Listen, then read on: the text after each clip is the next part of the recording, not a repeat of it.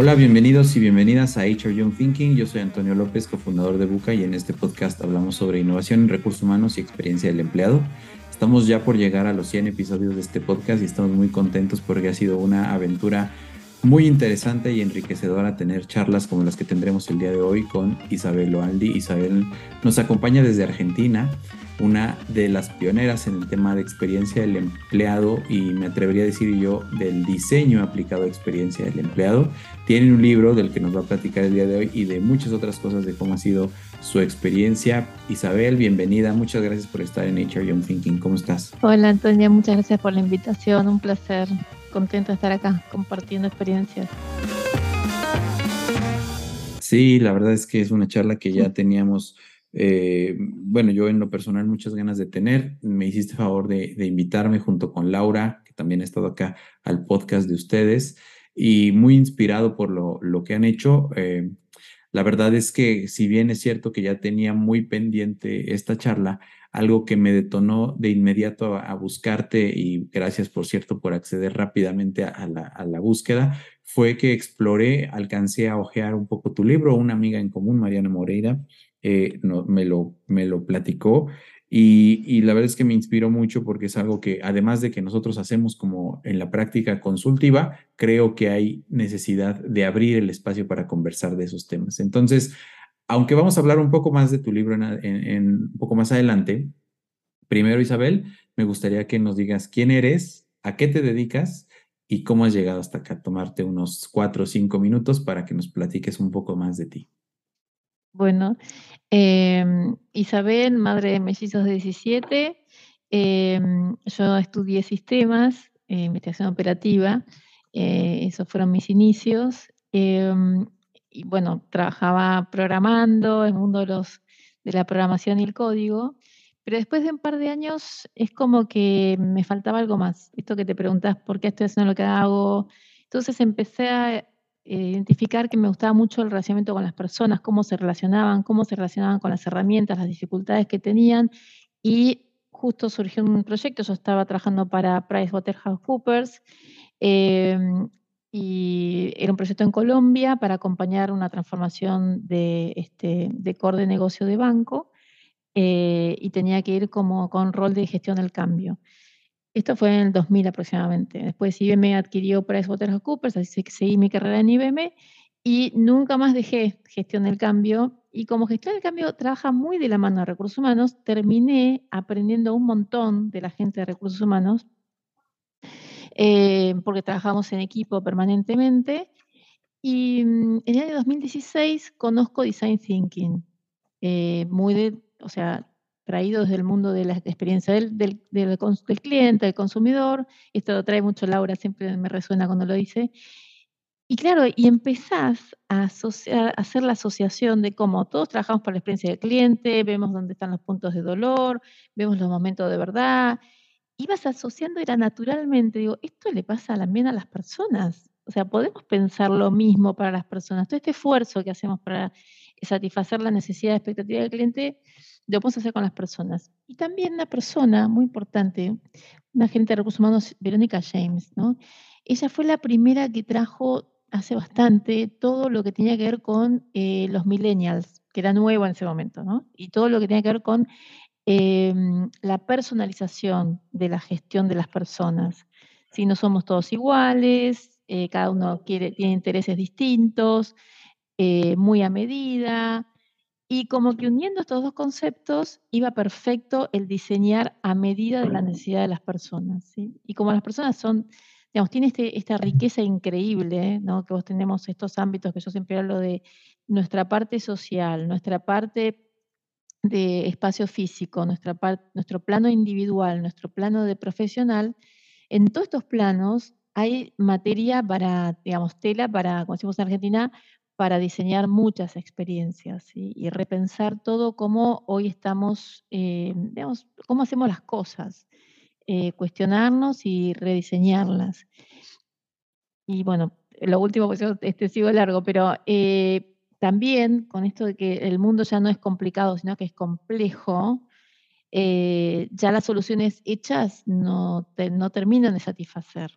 Entonces, no, ahora, viste, implementas un sistema, tenés esta mejor práctica, eh, mucho te puede servir, pero cuando es complejo, que quiere decir que vos no podés predecir el comportamiento, vos no podés manejar las variables, tenés que, tenés, lo ideal es recurrir a, las, eh, a estas disciplinas de diseño, de design thinking, porque lo tenés que construir, o sea, alrededor de esta persona vas esto pensando, ideando, co-creando con muchos actores, todos los que participan, para generar una solución bien a medida, ¿sí? bien tailor-made, digamos. Entonces, eh, cierra mucho, o sea, cierra muchísimo. O sea, es apasionante, la verdad es apasionante. Muy, muy apasionante. debe pasar. Sí, me pasa lo mismo eh, que comentas. Y ahora, digamos que te dedicas, digamos, al 100 a esta parte de, de design o haces algo, algo adicional.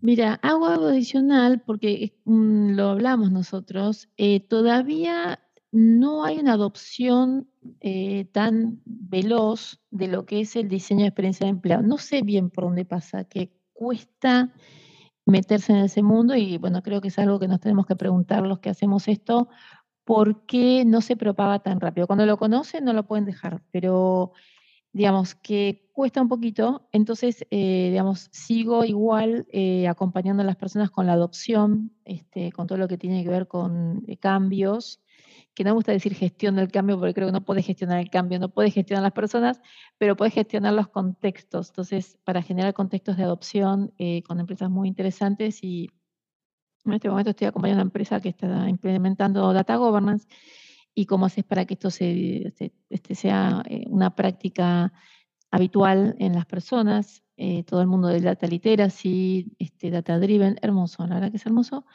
Y bueno, hay mucho ahí también para hacer y por supuesto vamos metiendo herramientas de design thinking, pero eh, los proyectos de, de diseño de experiencia empleados puro son eh, todavía poco demandados, eh, incluso porque también hay personas que dicen, yo acabo de tomar este rol de experiencia de empleado, o sea que es muy nuevo. Sí. pero es, es, genial que pase, ¿no? O sea, es genial que, esté, que se, a menos te cuestiones, viste, que eh, el, ya el cambiar el nombre del área y es un avance, ¿no? Sí. Sí, yo coincido. El, el tema luego es, eh, no sé si coincidas tú también en esto que voy a decir, hay como una confusión en torno al concepto. Yo veo como grandes eh, bloques, digamos, la evolución de lo que eran las áreas de felicidad o de bienestar hacia el cambio de nomenclatura como experiencia, ¿no? Como si solamente la experiencia se acotase al tema de bienestar o felicidad laboral, ¿no? Por un lado. Por otro lado, aquellos que a todo le llaman experiencia, pero que no voltean o no fundamentan la experiencia justo, yo, yo lo, lo creo y tú lo explicaste muy bien, que nace, digamos, del modelo de Customer Experience, de Customer Centricity, que al final eh, refuerzo completamente lo que dices, es, eh, de hecho el modelo es Human Centered Design, diseño centrado en el humano, ¿no? Eh, y que, cuya aplicación principal es hacia la experiencia del cliente externo, pero ¿quién debería preocuparse más por el humano, ¿no? Dentro de una organización que el área de humanos, ¿no? o, de recursos humanos, que no me gusta, pero bueno, es el nombre más popular que existe ahora. Eh, y, y entonces como que no, no validan hacia, hacia el tema de diseño, sino simplemente hacia el engagement, ¿no? Como persiguiendo el engagement como un fin. Y ahí como que cabe todo sin voltear hacia adentro de, de, la operativa del design o de la experiencia para aplicar diseño, diseño intencional. Y entonces eh, genera también de repente frustración desde la consultoría porque a ver, el, el, mes antepasado, hace algunas semanas, te platicaba, tuve muchos acercamientos con empresas que, que activamente están buscando transitar hacia un modelo de experiencia, pero que cuando les hablas de qué es el modelo de experiencia aplicado hacia las personas, hacia, hacia los colaboradores, como que no, no entienden mucho el valor. Y, y ahí quisiera reflexionar un poco contigo sobre el tema del diseño. A ver, no, no necesitas convencerme, más bien buscamos que la gente que nos escucha pueda entender un poco más. Y una de las grandes eh, barreras eh, que yo encuentro con las organizaciones es que El diseño es una manera de trabajar, ¿no? Es una forma que, que ofrece una metodología y una filosofía, como dices, co-diseñado, co-creado y yo diría incluso muy ágil e iterativo, y ahí me estaciono en primer lugar, que puede generar, o sea, puede consumirse o bien como un medio o bien como un fin, ¿no? Eh, ¿A qué voy con esto? El diseño no te va a decir, quieres, por ejemplo, reducir la rotación de tu plantilla, ¿no? Para, para ponernos como muy en un problema real de nuestros clientes, que es reducir la rotación de tu plantilla. Ah, usa design, pero el design eh, te va a dar un primer producto o una primera solución que tal vez no sea la mejor solución y entonces no se constituye como un fin el design, sino como un medio. Y no es sino la suma de estos medios de manera iterada lo que te va a dar como resultado el, enfoque como más eh, resolutivo. Yo, mi, mi primera reflexión que tú decías es que no se ha adoptado, tal vez por ahí pase de que estamos como medio acostumbrados a soluciones hechas y mejores prácticas por encima de iterar. Entonces, quisiera escuchar ahí tu, tu, punto de vista. ¿Es un medio, es un fin, el design y la experiencia del empleado? ¿Cómo lo ves tú? Maravilloso. Em, mira, estaba leyendo el libro de Tim Burton, que es el autor de, uno de los que era CEO de IDEO, que son los padres de, design, de la aplicación de Design Thinking. Design Thinking existe hace muchos años, en 1930, de los ingenieros que tenían que resolver temas muy complejos como, como la construcción de un, de, un, eh, de un puente, pero él dice también desde su perspectiva que él hace diseño para productos y servicios que cuesta mucho la adopción de las organizaciones. Y él, eh, yo lo sugiero en mi libro, eh, lo ideal sería como integrar, definir un, un, chapter. Esto lo hizo IBM y funcionó muy bien. Llamábamos chapter, o sea, armamos un área de diseño, ¿sí? no importa qué tamaño tenga tu compañía, pero una persona que sea referente y que sepa del tema, que lo pueda impulsar en toda la compañía, porque ahí vos mencionabas a los eh, responsables de las personas, pero también hacerlo expansivo a los líderes, porque si no le dejamos toda la mochila, digamos, al área de recursos humanos, que a veces son a unos poquitos, y eso no tiene que terminar ahí, tiene que continuar. Entonces, también los líderes los gerentes tienen que empezar a aprender a usar estas herramientas para poder aplicarlas y no son cuatro papelitos, me reúne un día, ¿eh? son proyectos que pueden llevar de seis a un año porque tienen mucho research, mucha investigación. Eh, entonces, es como más un medio, ¿no? Entonces, eh, hoy decías, reducir la rotación. Lo que te permite hacer design thinking es, te se lleva a preguntar, no vamos a reducir la rotación, vamos a saber por qué la gente se va.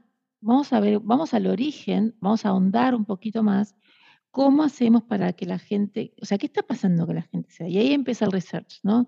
¿Qué son estos momentos de verdad que detonan que la persona abandona la compañía? Entonces, te va cambiando, te ayuda muchísimo a cambiar la perspectiva del problema, ¿sí? del análisis del problema. Y ahora sí empecemos a co-crear y ahí llamas al empleado que se va, al empleado que se queda, al profesional de recursos humanos, al gerente, y todos, todos pueden poner sus ideas, sus puntos de vista de diverger y converger en una potencial solución. Eh, había hace poquito una discusión, está en vivo, en vivo de, por, dice, del engagement del empleado, retención del empleado, eh, atracción del empleado. Eh, en realidad es como que estamos tratando de atraparlo al empleado, ¿no? O sea, como que lo retenemos y nos olvidamos que podemos generar experiencias eh, que tengan un contexto que la persona decida porque es libre de quedarse. Y no lo tengo que obligar a que se quede o presionarlo, ¿sí? Que sea una elección. Entonces, vos lo, lo, lo recomendable es trabajar sobre el contexto porque es poquito lo que puedes hacer sobre la persona no puedes obligar a que se quede, no puedes obligar a que haga ciertas cosas, sí lo puedes invitar, o sea, le generas un espacio, un ambiente que él esté cómodo y se sienta confortable para quedarse. O sea, empiezas a cambiar estas perspectivas con estas herramientas que te, hacen frenar, pensar y pensar juntos eh, para, diseñar estas soluciones bien a la medida de ese problema raíz que estás teniendo, ¿sí? Eh, sí, sí, lo veo como un, medio eh, que, nos ayudaría a todos, pero hay que hacer el ejercicio y, y recomiendo muchísimo poner una persona, aunque sea un tiempo, vos puedes poner una persona por un tiempo, eh, digamos, que la, la, en la compañía como externa, te acompaña en un proyecto y después ese aprendizaje queda, o sea, este, te queda embebido, como están haciendo mucho ahora las compañías que están adoptando Agile, que ha sido un éxito en muchas compañías. Sí, yo, yo coincido. trabajando mucho y bien.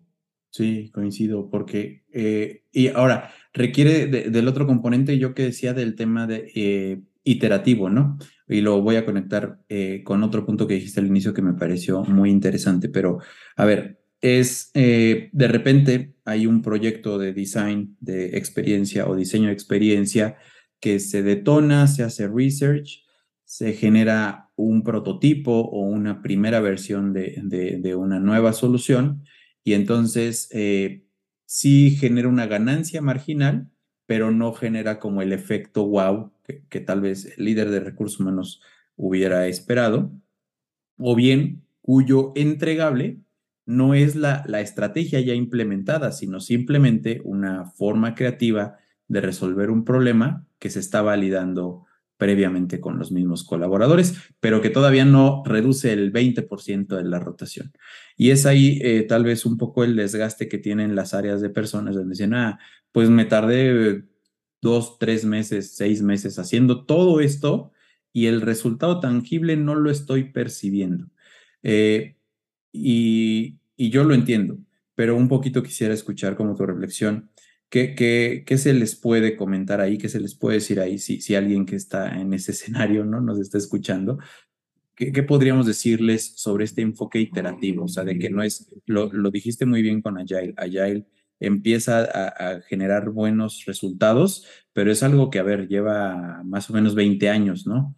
Y, este, y se ha posicionado muy bien. Design, si bien es cierto que tiene más años o más tiempo, en la parte de experiencia del colaborador es algo todavía relativamente nuevo.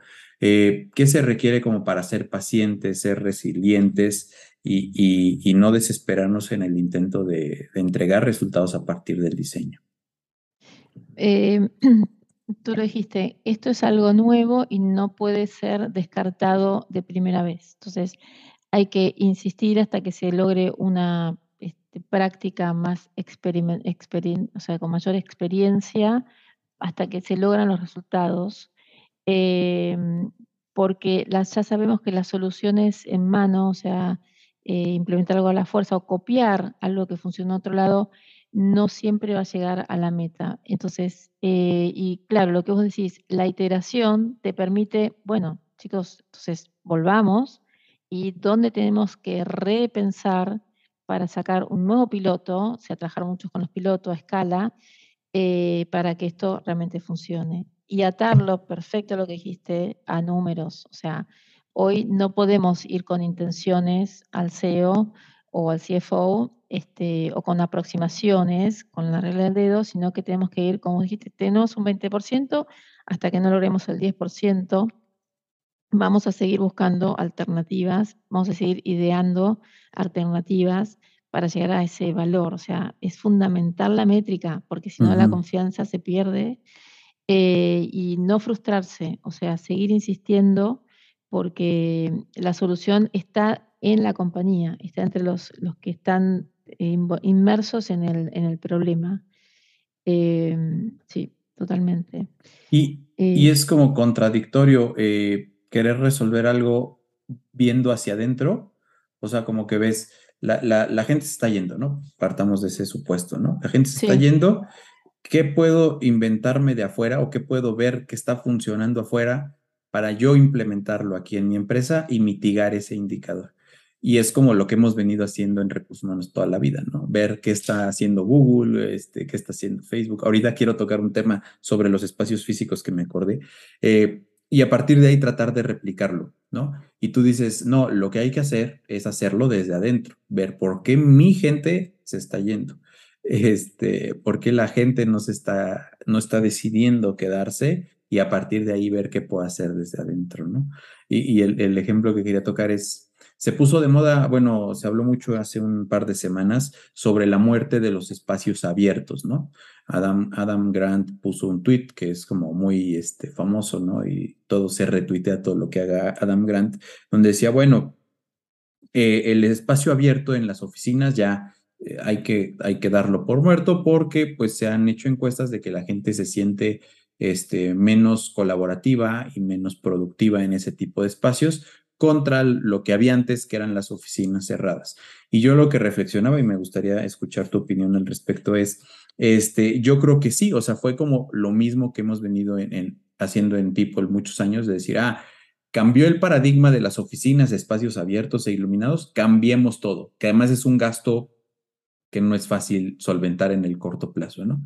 Pero creo que tampoco ahora la solución es Ahora, como ya lo dijo Adam Grant y como que hay data, entre comillas, que respalda esa, esa idea, regresemos completamente a oficinas, a oficinas semiprivadas o privadas. Yo creo que el, el, el, el resultado o la solución está en codiseñar y co-crear el tipo de, de, modelos de trabajo que para empezar en este año 2022, después de la pandemia y después de que vimos un montón de cosas, eh, mal haríamos en pensar que pasa para empezar por el espacio físico, ¿no? O sea, tendría que, tiene que ver mucho más con un tema cultural.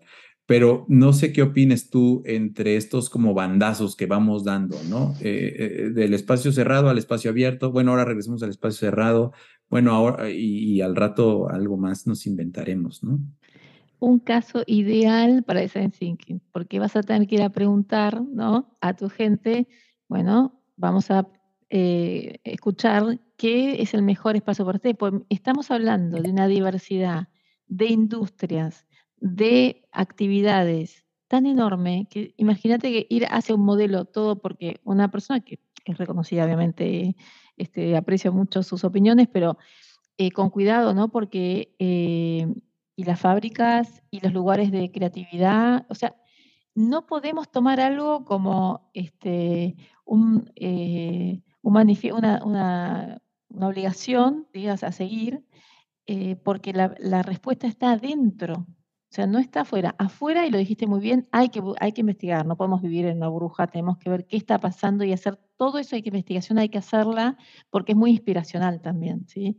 Lo que hacen los líderes, las empresas líderes, eh, y qué puedo tomar de ahí y transformarlo en propio, o sea, qué parte lo, lo, lo ayorno lo mío, pero nunca este, va a ser una, tomar una decisión en base a una este, experiencia del otro tan fuerte, como decimos, un cambio tan radical, vamos todos para otro lado, sino que hacer este ejercicio de eh, experiencia propia, investigación interna, reunirnos con todos, ustedes cómo trabajan, cómo es la interacción, es diaria, cada cuánto horas se reúnen, necesitan un espacio porque tienen que hablar cosas privadas con el cliente. Y si hacemos un espacio solo donde todos podemos este, pedir turno para, o sea, infinitas soluciones tenemos a las paredes y bastidores para todos, este, o, un salón abierto.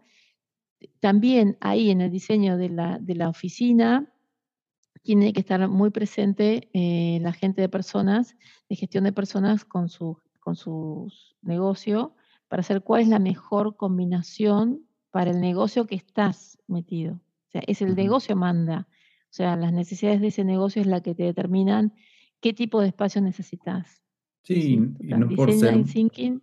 Sí, exacto. Y no por utilizar lo más moderno, quiere decir que es lo más responsivo a tu organización. Dijiste todas las palabras clave. En primer lugar, alineado al negocio, que es lo fundamental. Por otro lado, eh, y es este, este diagrama de, de, los tres conjuntos que habla Design Thinking, ¿no? La viabilidad, la factibilidad y la deseabilidad, ¿no?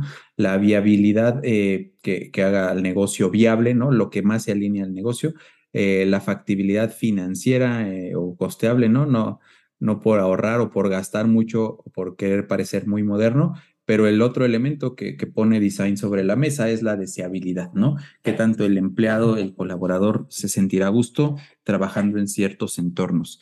Eh, y dijiste muy bien el tema de, de a ver, si es importante eh, inspirarnos a hacer como parte de nuestra investigación qué están haciendo en otras empresas, en otras industrias, como inspiración, pero de ahí replicarlo hacia algo propio, no, no replicar 100% lo que, lo, que, lo que dice la industria.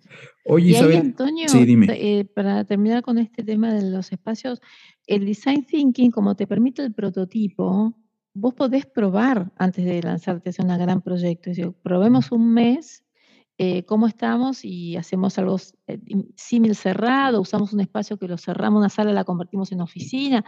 O sea, muy creativamente eh, asimulamos esto.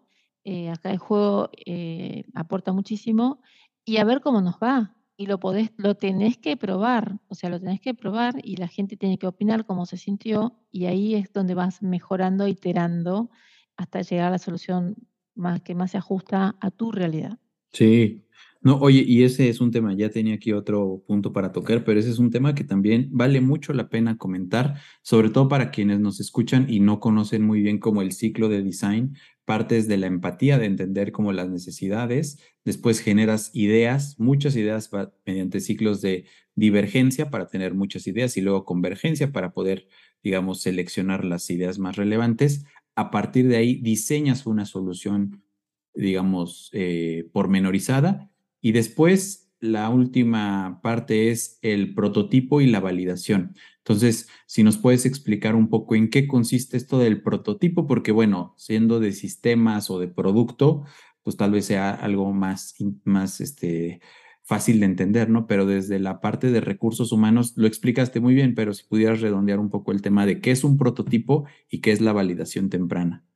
Bien, el prototipo es la recreación eh, física, que no siempre tiene que ser muy costosa, a, escala de lo que estás por implementar, eh, cualquiera sea, ¿sí? situación de, no sé, si es que rediseño mi feedback, bueno, lo voy a hacer em, a escala de, lo, aplico a dos o tres personas, dos o tres instancias. Si es, em, como decíamos recién, una oficina, bueno, busco un espacio y lo convierto en oficina Em, hago la maqueta, o sea, maquetizamos, digamos, eh, y lo, lo probamos. Eh, tiene que ser experimental, lo tenés que probar eh, armado un poquito en caseramente antes de hacer el despliegue oficial y formal con los mínimos elementos para que se pueda, la persona lo pueda experimentar. ¿sí? hay algo también muy interesante de la observación, es que Claro, en sistemas es más fácil. Eh, vos lo, pones a probar la persona y lo observás, cómo interactúa, o sea, de afuera, sin explicarle nada, porque esto tiene que ser usado tal cual viene, y ahí es donde sacas muchos insights, ¿no? Cuando la persona, supone que fuera a la oficina, entra, no entra, salen. No tienes que decir, acá tienes que usarlo solamente cuando. Ningún indicativo, lo das el, el elemento y la tiene que experimentar solo para ver cómo, eh, cómo resulta. Eh, esa, esa, prueba a, a, escala mínima, ¿sí? para después, antes de dar el salto. Claro, y es bien importante estos prototipos porque lo que buscas no es resolver el problema de ya, sino obtener aprendizaje. Por eso de, ahí la importancia que dices que lo hagas rápido y casero, ¿no? Porque no, no, no, no incurrir en un gasto muy alto para poderlo desarrollar. Literalmente hay metodologías que te proponen prototipar en un día. Y a partir de eso, lo otro que me gustó mucho es dáselo, dáselo y ve cómo interactúa la persona con el prototipo, ¿no? Muchas veces cuando nosotros hacemos, y esa es la validación, ¿no? Cuando nosotros hacemos la validación, digamos que tenemos dos carriles o dos, dos columnas en donde vamos poniendo los insights. Uno, de las, del feedback que ellos oralmente te dan, ¿no? Y te dicen, esto me gusta, esto no me gusta, esto le entiendo, esto no le entiendo, pero otro es cuánto tiempo se tardaron, ahorita hablamos de espacios físicos, pero pensemos en un prototipo digital, cuánto tiempo se tardaron en una pantalla leyéndolo, le entendieron, no le entendieron, le dieron clic porque, porque era intuitivo darle clic o porque realmente sabían que tenían que hacer ciertos comportamientos. Entonces, esos insights también te arrojan mucho aprendizaje sobre cómo irlo iterando y requiere esta capacidad capacidad muy importante de, observación que dices, Isabel. Oye, eh, al inicio también hablabas un poco de, un tema que a mí me interesa mucho, que es el tema de la personalización y la hiper customización o personalización. Eh, comentaste que, a ver, aparejado, por un lado, la gran tendencia como clientes que tenemos de que todo lo que consumimos y, particularmente hablemos de productos digitales, pareciera que los están haciendo a nuestra medida, ¿no? Y el, ejemplo que yo siempre pongo es Spotify, que siempre te, eh, te pone canciones que, que sabe que te van a gustar o que piensa que te van a gustar y que al final de cada año te manda un resumen de todo lo que escuchaste y sientes como si alguien atrás de ese, de, ese algoritmo te estuviera mandando esa, esa curaduría de música, ¿no? Es una experiencia súper personalizada. Por otro lado, dijiste el tema de los millennials y eh, que, que, vinimos a poner en, en los centros de trabajo nuevas expectativas para nuestros empleadores. Pusimos un poco más alta la vara por el, tema del engagement y de la insatisfacción laboral como un elemento decisor para dejar el trabajo, por ejemplo, y eso ha puesto en jaque a muchas industrias que les cuesta trabajo atraer gente y mantener gente enganchada. Y eso lo cruzo con la personalización. A ver, vemos Customer Experience hiper personalizado, vemos una generación cada vez con más dominancia en el mercado, acompañado de otra que también está entrando con mucha dominancia en el mercado que buscan esto, y no vemos estrategias de, de gestión de talento personalizadas. Entonces, ahí, ¿cómo nos ayuda o no nos ayuda Design para generar estas estrategias de talento, si es que es un, un verdadero pain o si de plano tú piensas que no y que deberíamos gestionar a todos igual. No, totalmente un pain porque esto se viene, incluso en mi libro yo pongo eh, el, el, em, diseño de experiencia de empleado y el trabajador, el empleado va a ser el, digamos, el emprendedor del futuro. O sea, esto lo vamos a ver cada vez más, el empleado freelance, el empleado eh, o sea, cada vez más se va a hacer esta tendencia. Entonces, eh, hoy tenés que pensar no con la mirada del siglo anterior, sino con la mirada del siglo que viene o el actual, y no tratar de forzar. O sea, si la gente está tomando esta modalidad de trabajo, no pensemos en atraerla de la misma manera, porque ya cambió el contexto. Entonces nosotros tenemos que repensar cómo vamos a trabajar este nuevo contexto. ¿Será que vamos a trabajar con toda gente ah, bajo, o sea, con personas por contrato y preparémonos para eso. O sea, que cambió tanto que la persona ya no se queda permanentemente con nosotros, ni siquiera por un, por un tiempo largo, sino por una, una solución de un tema en particular y se va. ¿sí? Entonces, hasta vos tenés que cambiar cómo vas a acomodarte a esta nueva fuerza laboral que va a ser tan iterante. ¿no? Eh, entonces, al estar, al, considerar este, este, contexto, te va a permitir a vos prepararte para esto que viene, que ya te está pasando, pero lo vas manejando, hago un poquito más de cosas para traerlos, ¿sí? Pero no, no me animo a pensar, eh, el empleado para siempre quizás no continúe mucho tiempo más. Va a haber, como nuevamente, y me gusta traer esto de las industrias y cada industria es particular y cada industria hay que verla en su manera, pues el design thinking es fantástico porque vos lo ves muy personalizado, o sea, no es una regla para todos. Eh, pero es una tendencia, como bien dices, de esta libertad que están eh, este, sintiendo las personas.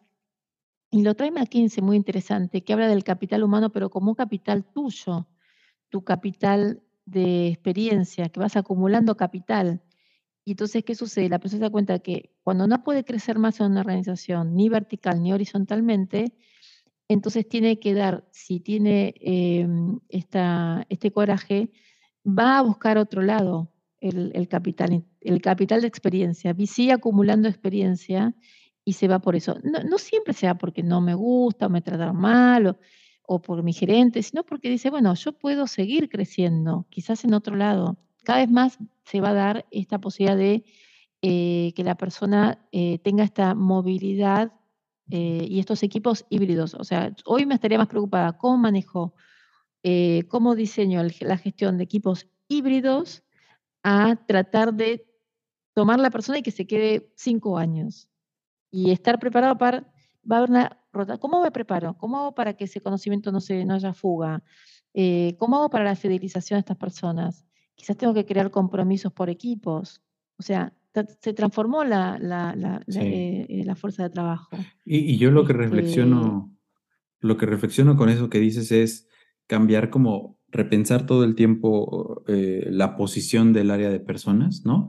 Desde lo que está el día de hoy, de qué es lo que yo quiero como líder de recursos humanos que creo que beneficia a mi organización. Y un poco se va equilibrando, diría yo, como que estas fuerzas, en donde ya el colaborador, la fuerza laboral, tiene mucho más peso en esa mesa de decisión. Pero es que es un reto bien grande, Isabel, porque implica, por ejemplo, lo, acabas de decir, eh, eh, el tema de la rotación, que es como el, decimos aquí, el coco, ¿no? O sea, como que lo que más miedo te da como líder de recursos humanos abrazarlo y más bien pensar en, bueno, ¿qué hago mientras la gente esté para darle una buena experiencia? Y eso, bueno, me da como para otro podcast, ¿no? Pero... Sí, porque así como lo dices, yo pondría la palabra, es la nueva norma. o sea, en vez de verlo como un problema, la gente se va a hacer, la gente se, se va. O sea, esto es lo, lo, tomamos y lo tomamos bien. Ya sabemos que la gente se va a ir por buenas causas, no por nuevamente, ay, no le gusta mi compañero. No, no, porque sea por otras causas.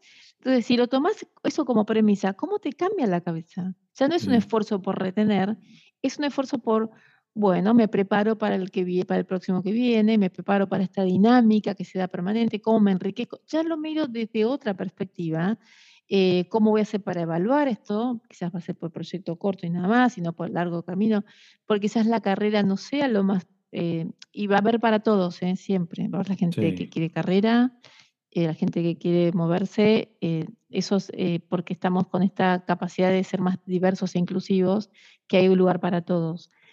Pero frente a esto no lo tenemos como un problema, sino como un nuevo paradigma o un nuevo contexto que Bien, ¿cómo sacamos, como dices vos, el mejor provecho? ¿Cómo, mientras esté, cómo lo hacemos sentir bien? Y, y, me encanta a mí mucho esto que dices, pero también supone como un gran reto, y esa quisiera que fuese ya casi la última de, de, las preguntas, porque para el líder, el profesional de recursos humanos que nos está escuchando, diría, bueno, si sé que para allá va el mercado y que tal vez es algo que, con lo que yo me estoy enfrentando, ¿por qué quisiera yo desgastarme corriendo ciclos de diseño o aplicando estos mecanismos cuando sé que lo que yo haga hoy, tal vez, pues pasado mañana, para las personas para quienes lo hice, ya no sirven? ¿Qué les responderías?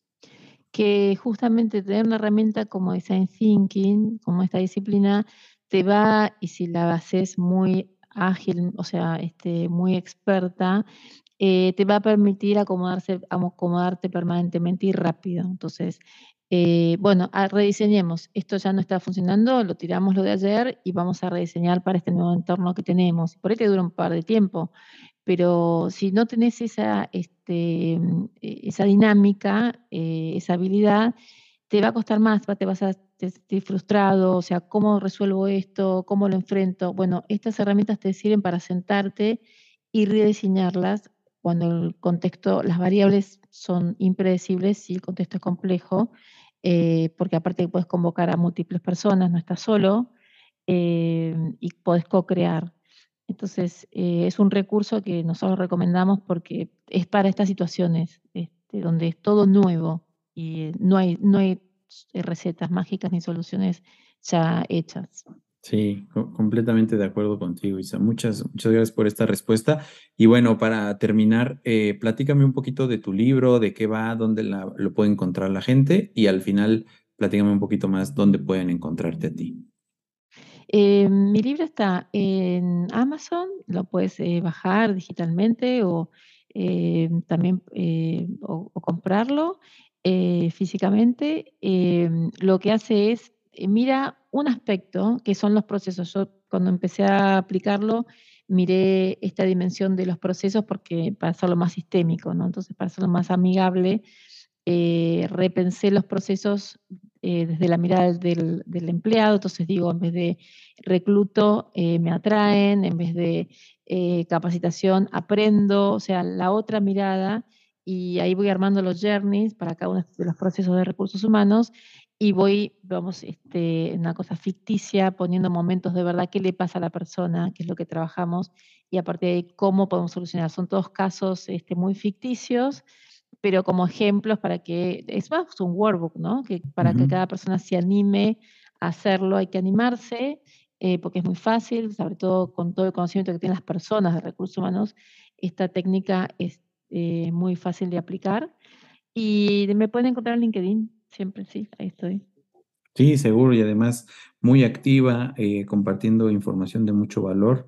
Y también, eh, bueno, tienen un podcast justo sobre, sobre People Experience, ¿no? Que, es verdad, me está muy interesante también, porque creo yo que tanto Laura Lesman como tú, pues son unas expertas en el tema y muy divertido también ese espacio para. Sí, y a mí lo que me encanta de Laura es cómo lo ata con la, con la medición, con el analytics, eso es una cosa fascinante porque, digamos, a la larga es lo que más te permite demostrar el valor que está teniendo la de recursos humanos. Perfecto. Pues Isabel, nos faltó tiempo para abordar con más profundidad estos temas. Seguro habrá una segunda eh, edición de, este, de, este, episodio, pero muchísimas gracias por tu tiempo, gracias por la disponibilidad de charlar. Y bueno, pues esto fue HR Young Thinking, yo soy Antonio López, la música que escuchan es de los High Balling Daddies y el podcast lo produce Alejandro. Nos vemos pronto. Gracias, Antonio.